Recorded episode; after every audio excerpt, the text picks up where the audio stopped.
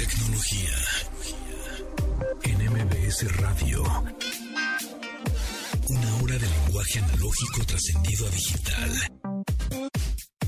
Gadgets, gadgets, tendencias. Tecnología vestible y avances que prueban que vivimos en la era que alguna vez soñamos como el futuro. Con José Antonio Pontón. Tecnología MBS Radio. ¿Qué tal? Mi nombre es José Antonio Pontón. Bienvenidos a este programa de tecnología, arroba tecnología MBS en Twitter, arroba tecnología MBS en Instagram. Ahí estamos en nuestras redes sociales, MBS 102.5. Recuerden que es de lunes a viernes a las 12 del día, una hora de tecnología. Sin embargo, pues este viernes es 25 de diciembre, entonces no va a haber programa, ni el viernes primero de enero tampoco va a haber programa. Pero bueno, pues estas dos semanitas vamos a estar de lunes a jueves a las 12 del día. Recuerden que si no lo, agarraron en su programa, en su eh, horario original, pueden eh, descargarlo en su versión podcast. Estamos en, en, Himalaya, estamos en Spotify, estamos en Google Podcast, estamos en Amazon Podcast, estamos en Apple Podcast, estamos en todas las plataformas. Bueno, pues comenzamos. ¿Qué les parece si con las noticias toda esta semana y la siguiente también vamos a estar hablando de las noticias más destacadas que sucedieron en el 2020? Noticias y acontecimientos. Así que comenzamos con el update. Las noticias más destacadas en la industria de la tecnología. En el mes de febrero de 2020 se anunció la llegada a México de la plataforma de video por streaming Pluto TV. Es un servicio gratuito de televisión online por streaming que ya opera en Estados Unidos y que en marzo de este año comenzó a operar en nuestro país. Pero, ¿por qué Pluto TV es gratuito? Pues porque el servicio se mantiene de la publicidad que aparece en los canales y en la programación, y no de las suscripciones de los usuarios como en otros servicios. Tecnología, tecnología, MBS. También a principios de este año, Rod Ferguson, líder de desarrollo en The Coalition y responsable desde 2014 de la franquicia de uno de los videojuegos más populares en México, Gears of War, anunció que dejaba la compañía para irse a otra firma desarrolladora de videojuegos. En Twitter publicó que en marzo de 2020 se uniría a las filas de Blizzard para tener a su cargo la supervisión del título Diablo. Tecnología. MBS. Mi último viaje de este año fue en febrero y fue para conocer en San Francisco los nuevos equipos de la familia S20 de Samsung, los cuales salieron al mercado días después en México. Fueron tres equipos los que presentaron, Galaxy S20, S20 Plus y S20 Ultra, los cuales son una de las líneas de gama alta de la firma coreana. Una de las características principales de estos dispositivos son sus cámaras, y específicamente la del S20 Ultra, que es capaz de tener un zoom hasta de 100 aumentos, o comúnmente llamados 100x. Por otro lado, todo parece indicar que la presentación del nuevo S21 será la primera quincena de enero del próximo año, y por supuesto será anunciado en un evento en línea.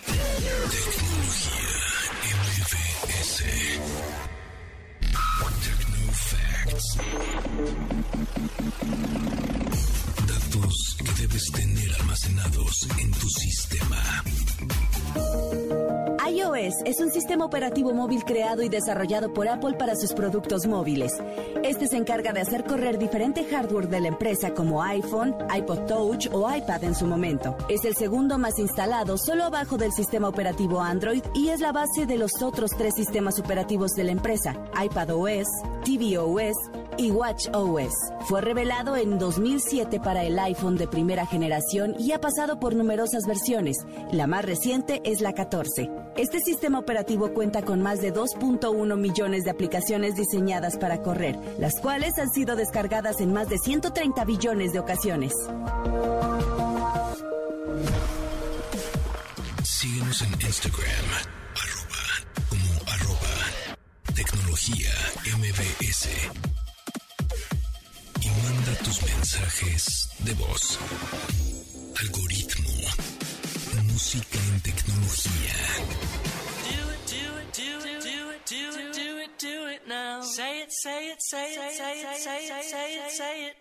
Una de las canciones más exitosas del grupo inglés Hot Chip es Ready for the Floor, la cual forma parte de la producción de 2008 Made in the Dark. De esta canción hay un rumor sobre un presunto rechazo de la cantante australiana Kylie Minogue para interpretar el sencillo e incluirlo en su álbum X de 2007. Sin embargo, Alexis Taylor, líder de la banda, de Hot Chip, rechazó esta idea pues la canción estaba escrita mucho antes de que se tocara el tema sobre la colaboración entre ambas partes. El sencillo fue grabado en las casas de algunos de los integrantes y fue realizada con equipo casero, aunque buena parte del álbum fue grabado en un estudio de grabación, situación que fue una novedad para los británicos.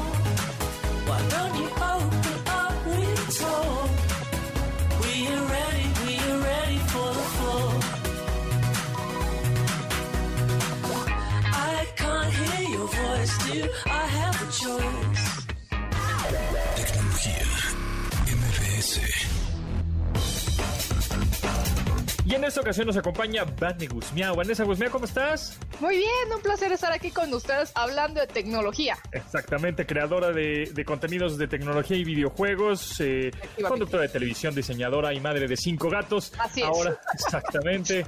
eh, sí, va, cinco gatos. Orgullosamente, orgullosamente, madre ¿Cuántos, tienen? Diez, ocho, siete, cinco y cinco. Pues es que los gatos dominan internet. Deberías de sacar más provecho. Deberías de ya sacar el TikTok de la madre de los cinco gatos. Debería. en, el mío voy a subir cosas de mis gatos porque la verdad van a ser más populares y van a tener más gracia que yo. sí, los gatos dominan internet. y tienes ahí un ejército, pues ya. Así es. Y todos son tardando. exacto, exacto. Pero bueno, en esta ocasión no vamos a platicar más bien de los gatos, sino de trae un tema interesante acerca de los megapíxeles, porque ustedes saben muy bien que los megapíxeles de una cámara reflex, de una cámara digital, digamos, eh, un poco más profesional, esa que le puedes cambiar los lentes, una cámara dedicada a la fotografía, pues, ¿no? Este, la, con, espejos o DSLR, ¿no? A diferencia de los megapíxeles, hay una gran diferencia de los megapíxeles que existen en las cámaras de los teléfonos celulares. Así es. O, los teléfonos inteligentes. Ajá. Porque puede ser que te vendan, ah, mira, este teléfono tiene 108 megapíxeles y este otro tiene 64. Acá, mijo, pero ¿cómo? O sea, ¿cómo, cómo que una cámara que cuesta, no sé, una Nikon, una Canon, una Sony Alpha, que cuestan 30 mil, 40 mil, 50 mil pesos, pues, pues tienen 12 megapíxeles, 20 megapíxeles. O sea, ¿cómo por? Entonces, ¿cuál es la diferencia? Pues la diferencia es básicamente tenemos que entender qué son los píxeles para empezar, ¿no? Los píxeles son los que forman la unidad mínima de una imagen. O sea, por ejemplo, imagínense un cuaderno cuadriculado. Entonces ven ahí una cuadrícula y cada cuadradito, si ustedes lo colorean de un color diferente, al final formaría una imagen. Así es como se forman las imágenes digitales de las que toma tu, tu celular, digamos. Cada uno de esos cuadraditos, en el caso de las imágenes, se llaman píxel. Y un megapíxel simplemente es un millón de píxeles. Es la cantidad de un millón de píxeles. Para obtener cuántos píxeles tiene una imagen, lo que tienes que multiplicar es el ancho y el alto de esa cuadrícula entonces así obtienes la cantidad de megapíxeles. Por ejemplo, una, una imagen que es Full HD, que mide 1920 píxeles de ancho por 1080 de alto, si lo multiplicas, da más de 2 millones, poquito más de 2 millones, o sea, 2 megapíxeles, ¿no? Entonces, lo único que nos dicen los megapíxeles es cuántos píxeles tiene tu imagen, nada más. No te dice si son buenos, si son malos, solo te dice cuántos son. ¿Cuántos son? Claro, no, no, no la calidad. Así es. Entonces, el detalle en realidad de la calidad de una imagen viene de, del lente que tiene la cámara, el sensor que tiene la cámara. Entonces, obviamente las cámaras profesionales tienen un lente de mucha mayor calidad y un sensor de mucho mayor calidad y además de mayor tamaño. O sea, por ejemplo, en, un, en una cámara reflex, el sensor es de 35 milímetros, ¿no? O sea, 3 puntos, ajá, 3.5 centímetros. Y en un celular, el sensor es como de un, este, de un... De... Soy hay un chubaca, Vanessa. Soy un, chubaca en tu casa. Es que estoy en el espacio. No me dio tiempo de llegar a la Tierra, perdóname. Soy ahí. Entonces, sí, exacto. El sensor, el sensor de una reflex, de una cámara digital profesional o que se dedica nada más a tomar fotografías, es un sensor mucho más grande. Ajá, Eh, y el de un celular es como el tamaño, no sé, como de una venita, de una hojuelita venas de cuenta. Chiquito. Entonces, ajá, y si, y si un, y si las fotos de ambos casos, digamos, el del celular y de la cámara reflex, las dos son de 12 megapíxeles. Entonces quiere decir que el sensor tiene que tener 4000 píxeles de, ancho y 3000 de alto para que nos den los 12 millones, ¿no? Pero es muy diferente tener esos 4000 píxeles de ancho metidos en 35 milímetros que en, que en una hojuelita de avena. Entonces, son los de la hojuelita de avena tienen, para que entren 3000 ahí tienen que ser chiquitititos. Y los de la cámara reflex entonces son más grandes y entonces tienen mayor, mayor fidelidad en información, digamos. Entonces, aunque sean de la misma cantidad de megapíxeles, no va a tener la misma calidad porque también está el factor del lente. O sea, yo lo que pongo mucho ejemplo es, haz de cuenta que tenemos dos lienzos exactamente del mismo tamaño, tamaño carta, ¿no? Y en uno va a pintar Leonardo da Vinci y en el otro va a pintar una persona que no sabe dibujar. Como yo. Entonces, que así no es. sabe ni un perro. Entonces, aquí la cámara profesional sería Da Vinci y el que no sabe dibujar, o sea, tú, ¿no? Sería el celular con un mal lente, a lo mejor o un mal sensor. Entonces, en realidad no me está importando la, la- la- el tamaño del lienzo, sino la calidad del artista. Entonces, si pongo a dos artistas súper talentosos en el mismo tamaño del lienzo, pues los, los dos me van a hacer obras muy buenas, pero si pongo uno bueno contra uno malo, pues a lo mejor, pues hay una gran diferencia, ¿no? Entonces el tamaño es, es un factor importante, pero no definitivo para la, la calidad de la imagen, ¿no? Exacto, entonces aquí lo más importante es que no nos apantallen por los megapíxeles que tiene un teléfono. Que puede no te tener pantalla. 64, puede tener 108, puede, etcétera. Y luego hay tecnologías en los teléfonos celulares que es eh, que cada píxel lo divide en cuatro, ¿no? O sea, es de igual es realmente realmente es una cámara de 12 megapíxeles, pero por cuatro pues son este 48, ¿no? Entonces te dicen, "Ah, tiene 48 megapíxeles", pero en realidad son 12 divididos en este multiplicados en cuatro, entonces son más chiquitos. y el sensor de un celular es mucho más chiquito que el de una reflex. Entonces, Entonces- este, la calidad que va a tener una cámara de SLR o reflex, pues es mucho mayor porque el sensor es mucho más grande, va a Ay. en- entrar más calidad de luz, más... Más, este, exacto. Más eh, información, más información, exactamente, más información. Entonces, eh, no nos apantallen con los, ah, es que Con los tiene números. 100 millones de millones de- Digo, evidentemente hay cámaras de teléfonos celulares buenísimas Ah, que, sí, puede- por supuesto, por que puedes supuesto. imprimir cosas sensacionales Sí, de hecho, en en el- formato.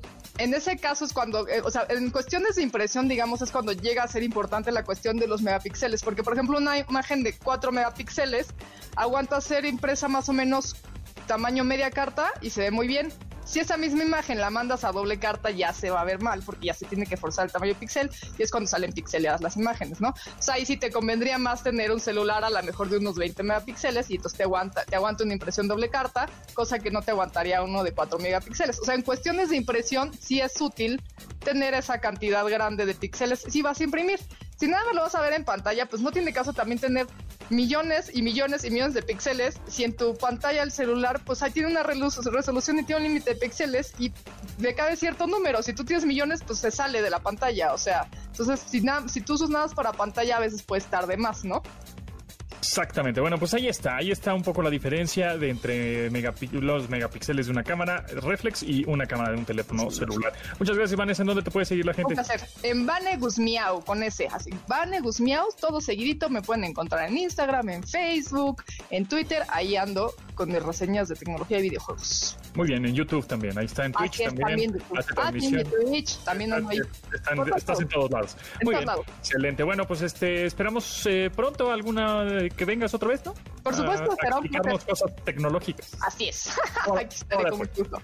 Gracias. Gracias a ti. Bye.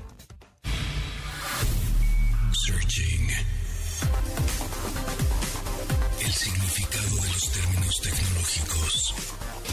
El streaming o retransmisión en directo es la distribución digital de algún contenido multimedia a través de una red de computadoras o servidores. A través de esta, el usuario final utiliza el producto a la vez que se descarga. El término de retransmisión o streaming se refiere a una corriente continua que fluye sin interrumpirse y el contenido al que se refiere es a imagen o audio. Esta tecnología funciona mediante un buffer de datos, el cual almacena el flujo de descarga al dispositivo del usuario y en el que se recibe el material descargado. Este funciona de manera diferente a las descargas, pues para ser utilizada necesita la transmisión de datos completa para poder utilizarse en su totalidad. Se trata de servicios que suelen ser pagados o prepagados y en ocasiones pueden ser realizados en directo. Ordena tu asistente virtual que ponga la alarma de tu dispositivo inteligente. Lunes a viernes, 12 del día, para que no olvides sintonizar MBS 102.5 FM y así actualizar tu vida digital. De admirar sus avances, ahora somos relatores de cómo rebasa los alcances de nuestra imaginación. Tecnología. En MBS Radio. Regresamos.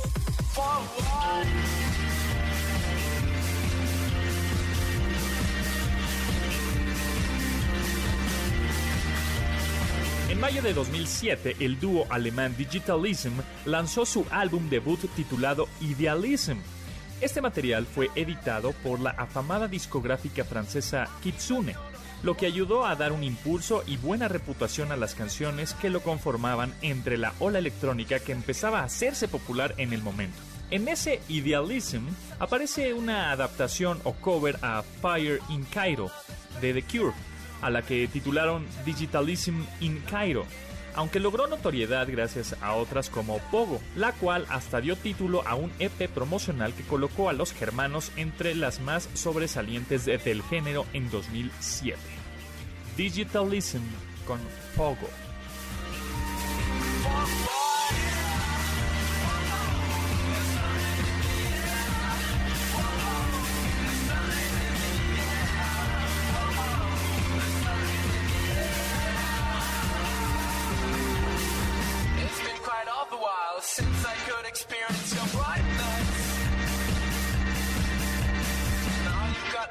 Smile, and I think I'm going to like it.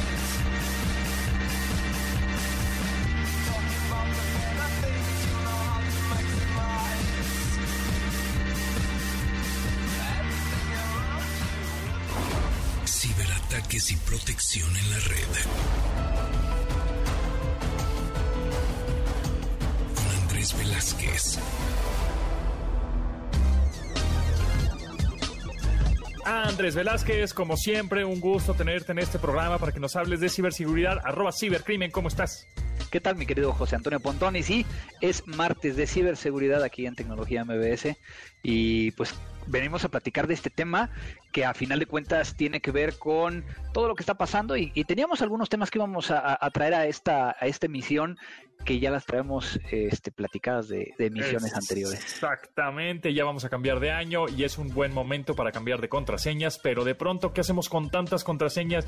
Las redes sociales, cada una tiene una contraseña diferente, el mail, el PIN del banco, bueno, una cantidad de contraseñas que tenemos que aprendernos en la cabeza, pero de pronto se nos olvida, a todos se nos ha olvidado de, uy, esta cuál era y no puedes entrar y luego la cambias, olvidé mi contraseña y te mandan un mail y entonces es un rollo.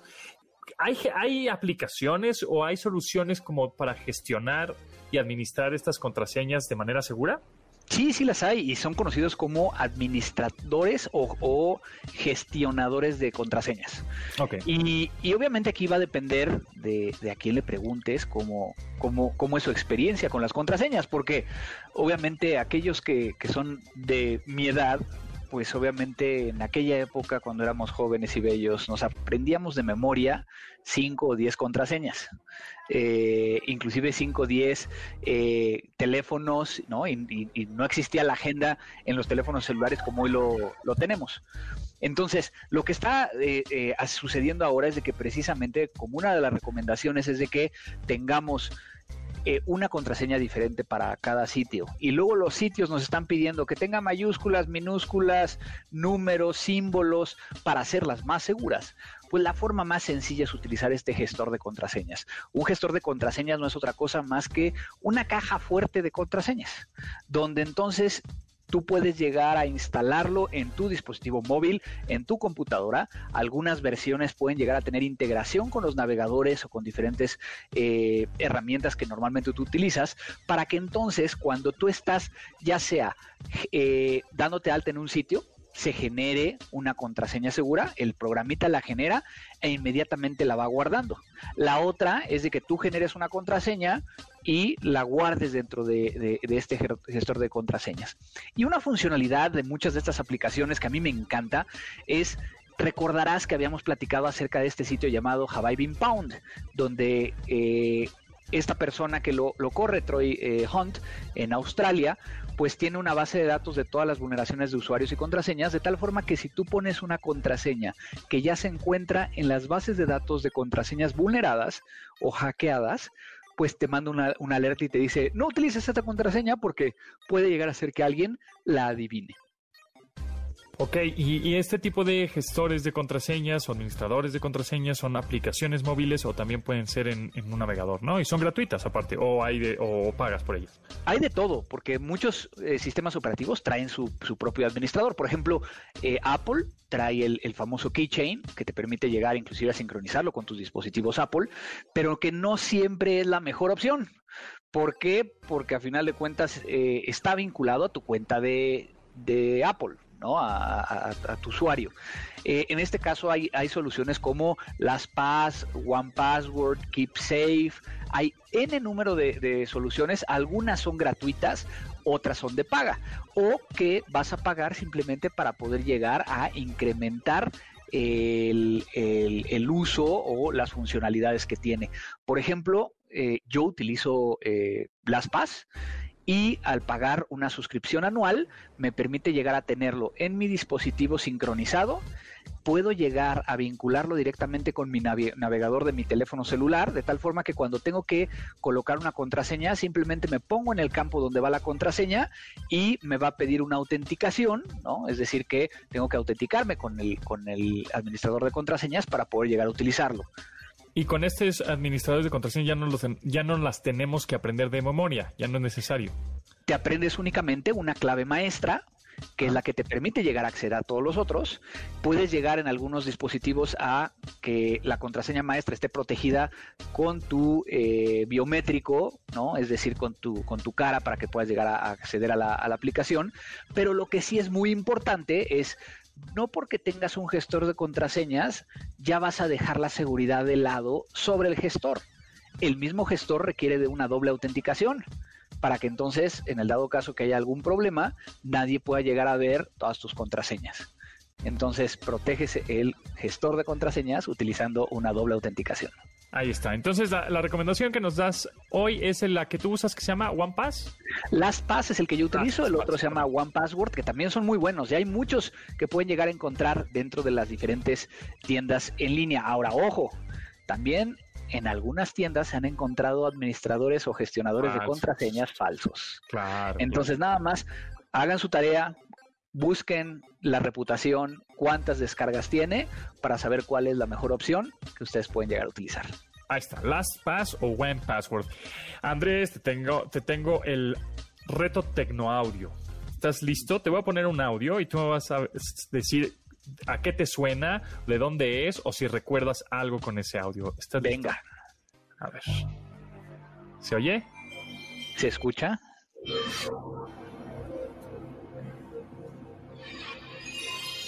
¿No se oye? ¿Sí se oyó? ¿O no, sí se oye, sí se oye pero no, no, no sé de qué es. No lo me suena, me suena como un videojuego. Ah, eso, bien, vamos bien. Vamos, bien? Sí, es un intro de un videojuego, de una consola. ¿Cuál podría ser? Híjole. Como no lo reconozco de primera mano, tendría que ser una consola que no tuve. Ok. Eso puede llegar a ser. Puede ser. ¿Sega? ¿Por ahí? Mm, es, es, antigua, sí, pero no tan antigua como Sega. No, digo, tampoco iba a decir yo Intellivision o Pong, en, aquella época no existían ni siquiera estos sonidos. Exactamente. Es. A ver, ahí te va una vez más. Si, si, ya lo reconocieron, es, eh, escríbanos en arroba tecnología MBS. A ver si Ayúdenme, porque este yo no sé qué es. Ahí está. De PlayStation. ¿Tuviste PlayStation? ¿El 1? No tuve PlayStation, yo era Ah. más de Xbox Ah, eh, mira, al principio. Sin embargo, eh, cuando salió la, la PlayStation 4 fue que me cambié al lado oscuro y ahora soy de Play. Ah, mira, mira, nada Pero ahorita que comentaba, yo tuve la oportunidad de tener las primeras consolas. De hecho, todavía las, las, las guardo en casa de mis, de mis papás. Eh, un, un Pong, por ejemplo, original. eh, Cool. Intellivision con su- todos sus, sus juegos. Uy, ese yo también lo tuve grandioso, el de los tanques me encantaba. Y Burger Time también. Exactamente, Atari 2600, que todavía lo tengo. Y Wow. prácticamente eh, todavía tengo hasta el día de hoy conectado en mi eh, sitio de entretenimiento actual un Super Nintendo. Uf. Entonces, ese sí todavía lo, lo termino de jugar, aunque pues sí, realmente me estoy yendo más sobre las nuevas consolas. Buenísimo, mira, bueno, pues ahí está, eh, para que vean que el cibercrimen, Andrés Velázquez también es gamer y ya, ya tendremos que visitar la casa de sus papás para ver esas consolas y hacer uno- unos videitos. Me ahí. parece muy bien. Muchas gracias, Andrés, pues pásala bien, feliz año, nos escuchamos el próximo 2021 y te mando un fuerte abrazo. Igualmente a ti, a toda tu familia, a todos los que nos están escuchando, eh, que sea un muy buen año. Y yo creo que así va a ser. Muchísimas va a ser. gracias. Vamos mejorando, así es. Abrazo, bye.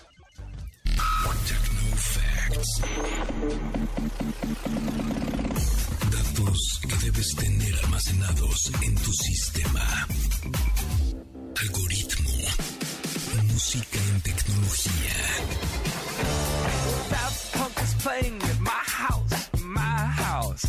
El sencillo que catapultó la carrera de los neoyorquinos LCD Sound System fue Daft Punk is Playing at My House, la cual formó parte de su debut discográfico en 2002 y que fuera relanzado en 2004.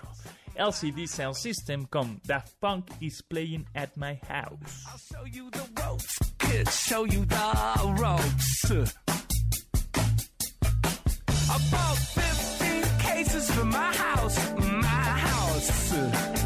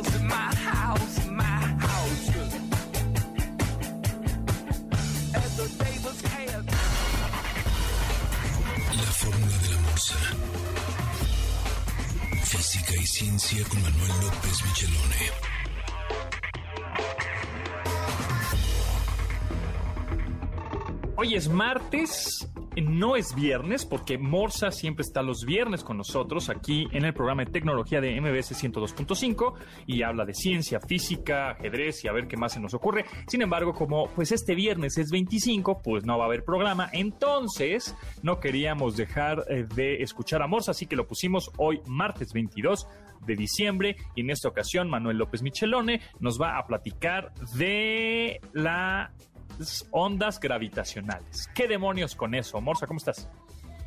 Bien, gracias, Ponto. Pues este, pues ya a punto de turrón para el 24 y esas cosas. Sí, ya, a punto. Y bueno, pues este, lo, lo primero de todo es síganse cuidando. La pandemia está en lo más alto y este y hay que cuidarse, no hay más.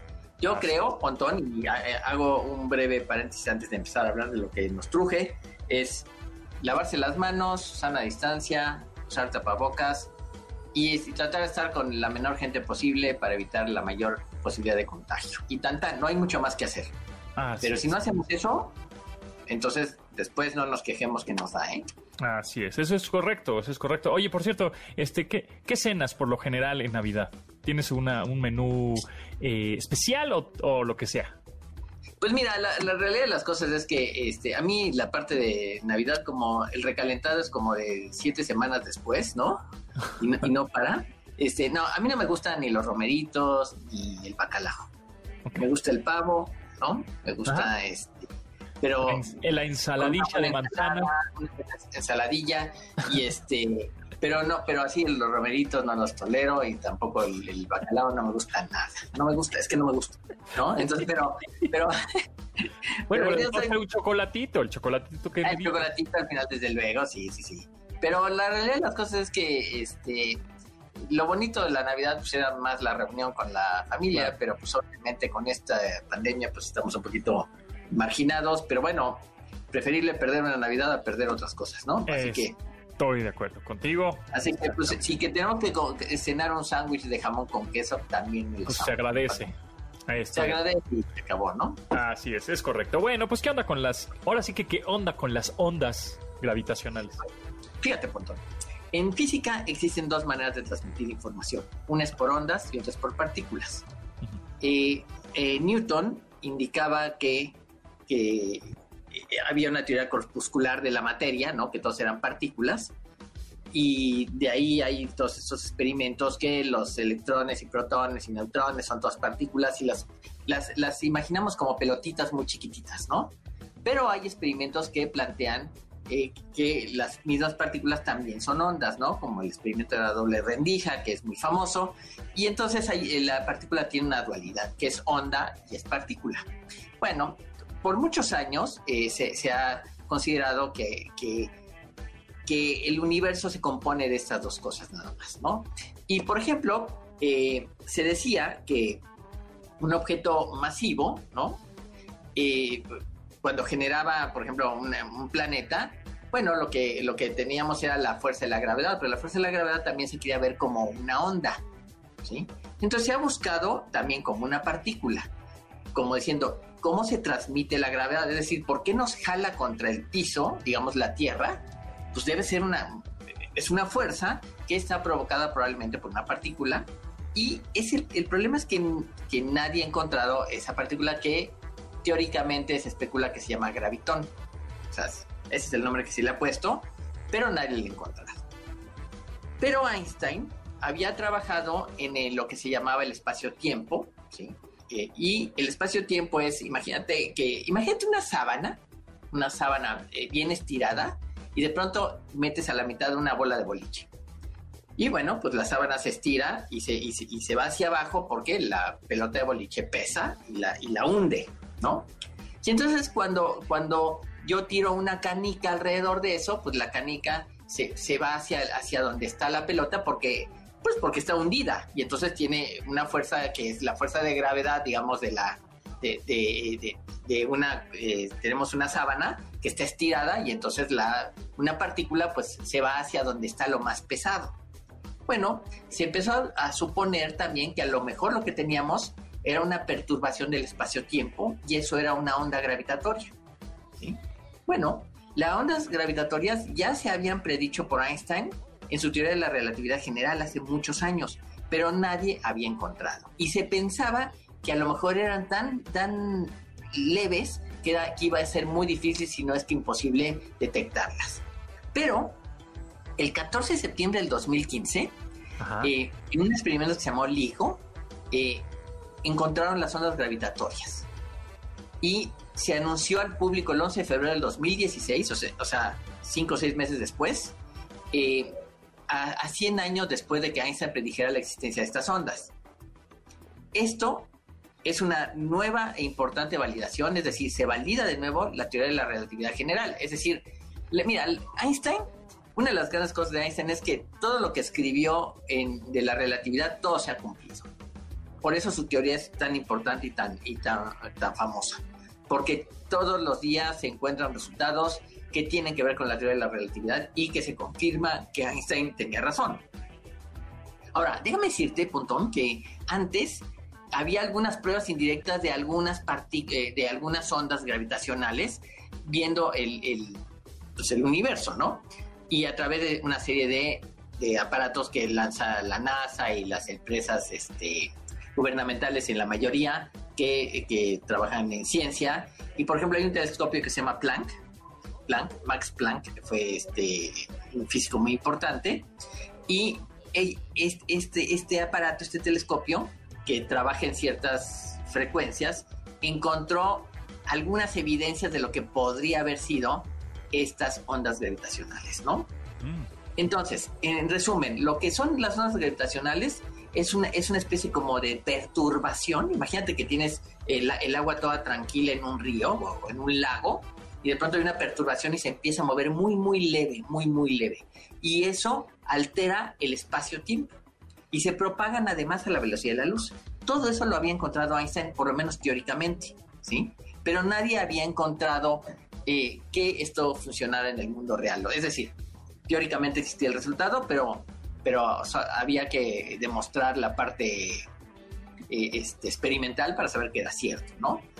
La realidad de las cosas es que yo no sé hasta qué punto sea un, un, este, un resultado importante en términos de ciencia. Desde luego que lo es. Pero es importante en el sentido que, primero, sigue, sigue validando a Einstein, por un lado, y por otro lado, tenemos ahora sí una confirmación de algo que se pensaba, que la gravedad genera también ondas. Entonces, bueno, si genera ondas, a lo mejor también es una partícula. Entonces, quien encuentre una partícula, pues que vaya y que pida que le den el Nobel porque ya la hay. Sí, sí, sí. O sea, sí, el que encuentre la partícula del gravitón, Ajá. sí, que puede ser una onda partícula como hay otras. Entonces casi casi puede ir a pedir su Nobel. Ya denme el, el Nobel. Yo pensé, de hecho, déjame decirte que yo pensé que, que le iban a dar el Nobel por este experimento a este grupo de científicos. Ajá. Pero no, me equivoqué, no se lo dieron por alguna razón. Pero bueno, este, la realidad de las cosas es que, que, que por muchos años se pensó que era un resultado teórico, pero que era parte de un modelo, pero nadie lo había confirmado. Hasta ahorita se sabe, ¿no? Bueno, hace, desde el 16, hace cuatro años se sabe más o menos, ¿no? Muy bien, pues muy interesante definitivamente las ondas gravitacionales. Si quieren, eh, tienen alguna pregunta, sugerencia, comentario, pues ya saben en dónde seguirlo. En Twitter, en arroba Morsa. Muchas gracias Morsa por este martes de Morsa, aunque siempre sale los viernes, pero bueno, pues esta vez Morsa salió en martes. Y por último, te quiero eh, invitar al, te- al reto Tecnoaudio. ¿Estás listo? Te voy a poner un audio y tú tienes que reconocer de dónde es o qué, a, a qué te lleva o qué te recuerda, ¿va? ¿Listo? A ver, Venga. ¿Qué es? ah, pues es Windows. ¡Tarán! Pero es como un como una afirmación, como un eh bien, ¿no? ¿Lo hiciste bien? Sí, como cuando entraba Windows, ¿no? ¿Te ponía eso? Ajá. Exacto. Pero eso es de Windows, en algún Ah, momento, ¿o no? Sí, sí, sí, sí. ¿Sí? ¿Sí, bien? sí, muy bien. Muy bien, muy bien, Lo muy que no bien. me acuerdo de qué parte era. Muy bien. Era Nada más este. Te, te cuento, Pontón. Sí. Este, había por ahí un programita que podía cambiar los mensajes de Windows Ok. cuando había errores y demás, ¿no? Ajá. Entonces yo había encontrado uno de Star Trek que decía Spock, do something, ¿no? Decía el capitán. Ah, Este, Kirk, ¿no? Creo que era que se llamaba el y tú capitán. cambiabas esos sonidos. do something, ¿no? Entonces yo le había cambiado, pero me acuerdo muy bien de ese, eh, bueno, pues es que todos los días lo escuchábamos. Exactamente, ¿No? pues ahí está. Listo. Bueno, pues muchísimas gracias, Morsa. Manuel López Muchelone, eh, nos estamos escuchando la próxima semana. Así que, bueno, que también el primero de enero no va a haber programa y es viernes, así que Morsa los vamos a escuchar el próximo miércoles 30 de diciembre. Muchas gracias, Morsa. En el mientras, eh, pues buenas fiestas y a guardarse. Gracias. Pues muchas gracias, nos escuchamos mañana a las 12 del día, una hora de tecnología. Muchas gracias a Rodrigo, a Marcos, a Itzel y a Neto en la producción de este programa. Mi nombre es José Antonio Pontón, nos vemos, bye. De admirar sus avances, ahora somos relatores de cómo rebasa los alcances de nuestra imaginación. Tecnología.